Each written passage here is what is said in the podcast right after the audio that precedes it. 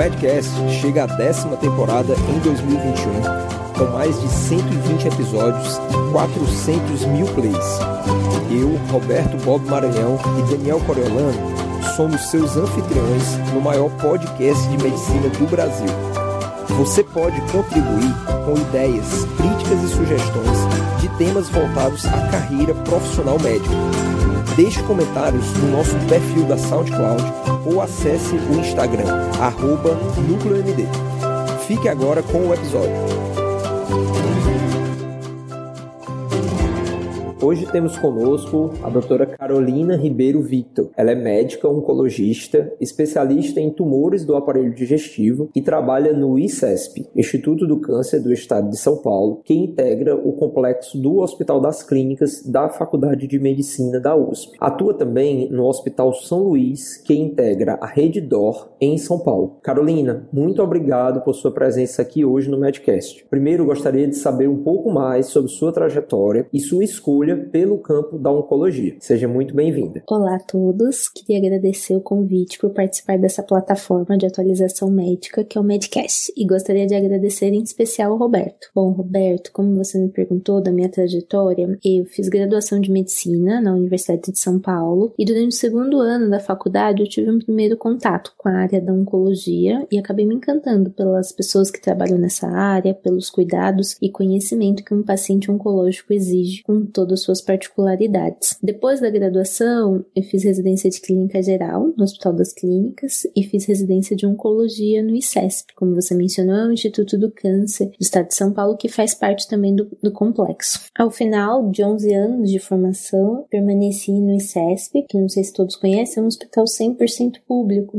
que é referência no tratamento oncológico no Brasil e na América Latina. Permaneci na área de tumores do aparelho digestivo, que é uma área com uma intersecção grande com a equipe equipe da cirurgia do aparelho digestivo, radioterapia, radiologia, patologia, endoscopia, enfim, todo um time multidisciplinar. Nossa, primeiro, parabéns por sua trajetória. Você traz na sua fala a questão do cuidado, que é algo que permeia toda a saúde e aponta este trabalho que envolve múltiplos atores dentro do campo da oncologia. Pensando justamente nesta intersecção, eu te pergunto: quais são os tipos mais comuns de câncer que acometem a região do esôfago e como nós, médicos, independente da especialidade, devemos estar atentos dentro do relato das pessoas que nos buscam. Sim, Roberto, com certeza. A ideia dessa conversa é tentar esclarecer alguns pontos importantes para que o público que não é especialista entenda melhor nessa área da oncologia e desconfie dos sinais de alerta para quando iniciar uma investigação. É bom ressaltar que o câncer de esôfago é o oitavo tipo de câncer mais comum, porém é a sexta causa de morte morte por câncer no Brasil. Como você me perguntou, mais de 95% de todos os tumores de esôfago eles são divididos entre carcinoma espinocelular e adenocarcinoma. O carcinoma espinocelular, abreviado como SEC, é relacionado com tumores que se localizam mais no esôfago alto, médio e que tem como precursor uma displasia epitelial. E os principais fatores de risco para o SEC são tabagismo e etilismo. Porém, é importante ressaltar que o consumo de bebidas quentes, como chimarrão, chá, café, o status nutricional inadequado, com baixa ingestão de frutas, verduras e infecção por HPV, o papilomavírus humano, também são fatores de risco para essa histologia. Já o adenocarcinoma é uma histologia que se relaciona mais com tumores principalmente no esôfago distal e na junção esôfago-gástrica, e que tem como os principais fatores de risco a doença do refluxo gastroesofágico, obesidade e esôfago de Barrett. Aqui acho que convém fazer um parênteses explicando que o esôfago de Barrett ele acontece devido à maior exposição do epitélio do esôfago distal ao ácido gástrico, levando a uma metaplasia intestinal. E com isso, tem os estudos mostrando que aumenta em mais de 30 vezes a possibilidade de você ter um adenocarcinoma comparado a uma população que não tenha um esôfago de Barrett. E aí mostra a importância de fazer um segmento endoscópico para essa população. Até o final do século passado, o carcinoma espinocelular era a histologia mais frequente em todas as regiões do mundo. No entanto, atualmente nos Estados Unidos e Europa, há uma mudança dessa epidemiologia com uma tendência de diminuição do carcinoma espinocelular e aumento da incidência de adenocarcinoma, principalmente no aumento da obesidade. Mas na África, na Ásia e na América do Sul, ainda o carcinoma espinocelular é o mais frequente. Isso também ocorre no Brasil, que ocorre em 70% de todos os tumores são carcinoma espinocelular. É, eu vejo todos esses dados que você coloca e fico muito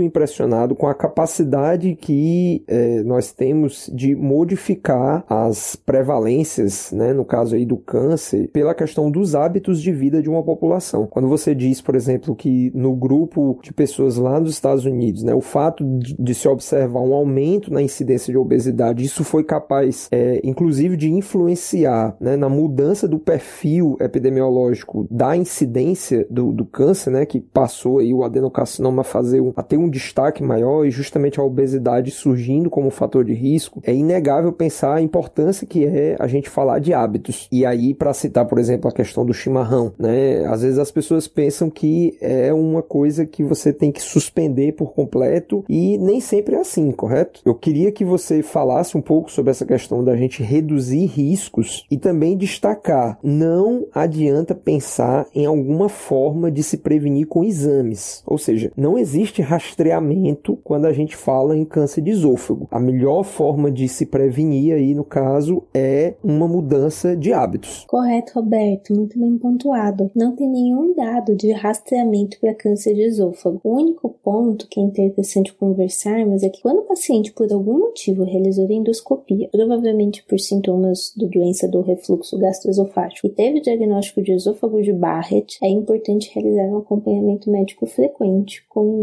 endoscopias, que a periodicidade varia de acordo com caso a caso. Outro ponto que comentou é que sim, a orientação é sempre no foco de prevenção. Então, como prevenção para câncer de esôfago, é importante sempre orientar a não fumar e se você está fumando, se algum paciente seu ainda está fumando, procurar ajuda para cessar tabagismo e sempre enfatizar os riscos do cigarro. Outro ponto é evitar consumo de bebida alcoólica e orientar sempre a alimentação, então com ingestão mais frequente de frutas, cereais integrais, vegetais e menos frequente de carnes processadas e gordura, além de atividade física. Guidelines atuais colocam como orientação fazer atividade física 150 minutos na, na semana como uma forma de prevenção. E em relação ao consumo de bebidas quentes, como o chimarrão, os estudos colocam como fator de risco o consumo de bebidas com temperatura acima de 60 graus Celsius. Então, a, a orientação é tentar garantir uma temperatura adequada para o consumo, esperar em torno de alguns minutos, alguns guidelines colocam 5 minutos para a ingestão dessa bebida. Carolina, eu estou gostando muito da entrevista e essa sua última fala já trouxe nuances muito boas para os médicos de uma maneira geral servirem de instrumentação no diálogo com pacientes que têm, possam vir a ter sintomas suspeitos, né? no caso a disfagia e a mudança dos hábitos, né? Você falou aí da questão dos alimentos, falou da questão do tabagismo, pontuou bem sobre a questão da temperatura do consumo das bebidas e inclusive fez um destaque importante quanto à questão do rastreamento que não existe, porém, em caso de uma identificação de uma situação em que haja o, a questão do esôfago de Barrett, né, aí sim há uma indicação de um segmento bem específico. Agora, uma vez identificada a pessoa com suspeita, qual o exame e como seria a terapêutica frente às possibilidades de cenários mais comuns? Excelente pergunta, Roberto. O diagnóstico é com base na endoscopia, com biópsia, com anátomo patológico indicando neoplasia. Após o diagnóstico de todo o tumor, o segundo passo é realizar o estadiamento, que consiste em estabelecer a extensão do tumor, se há cometimento de linfonodos ou metástase. Para isso, é importante ressaltar que hoje a gente faz o estadiamento com base no sistema TNM. O T é de tamanho, o N de linfonodo e o M de metástase, que atualmente está na oitava edição. E ele é muito importante porque com base nele a gente vai definir a conduta no tratamento. Então, que exames que a gente faz para o estadiamento? A gente faz tomografia de tórax, abdômen e pelve. Se a dúvida se a lesão é mais precoce ou superficial e dúvida sobre linfonodos regionais, é importante fazer um exame chamado ecoendoscopia. E se nas tomografias não há evidência de doença metastática e há disponibilidade, fazer um exame de PET scan. Para tumores de esôfago médio, é importante também realizar um exame de broncoscopia e laringoscopia para afastar fístula, um tumor com fixação de traqueia, laringe ou mesmo segundo tumor primário. E após a gente conseguir fazer o estadiamento, a gente vai classificar os pacientes no estadio de 1 a 4. Pacientes com estadios mais iniciais, com tumor com é, superficial, com acometimento até a muscular da mucosa, um T1A, pode-se considerar realizar uma ressecção endoscópica. Entanto, se já tiver uma infiltração acima da muscular da mucosa, um T1B, é indicado fazer uma esofagectomia, pois há em torno de 10% de acometimento de linfonodos, e, portanto, não é indicado fazer tratamento endoscópico. No entanto, para tumores localmente avançados, com linfonodos comprometidos ou com uma invasão é pelos exames, que a princípio parece ser a partir de T2, a partir de invasão além de submucosa, é indicado fazer um tratamento trimodal, com a realização de quimioterapia semanal associada à radioterapia, seguida de esofagectomia. Já para pacientes com uma doença metastática, é importante a gente avaliar como que o paciente está, então status performance, o status nutricional, porém, infelizmente, o intuito do tratamento é um tratamento com intuito paliativo, ou seja, com o intuito de melhorar sintomas, melhorar a qualidade de vida e ganho de sobrevida global, porém sem intenção curativa. Infelizmente, no serviço público de trabalho, levantamos numa corte retrospectiva durante oito anos e todos os pacientes com câncer de esôfago metastático, 78% era com carcinoma espinocelular, porém, infelizmente, 30% de todos esses pacientes, eles chegaram já na primeira consulta no ICESP com performance comprometido pela doença, que a gente classifica em, através de algumas escalas, e com isso, é, com uma limitação importante em atividades básicas de vida e, portanto, não foram candidatos a tratamento oncológico. Dessa forma, é importante,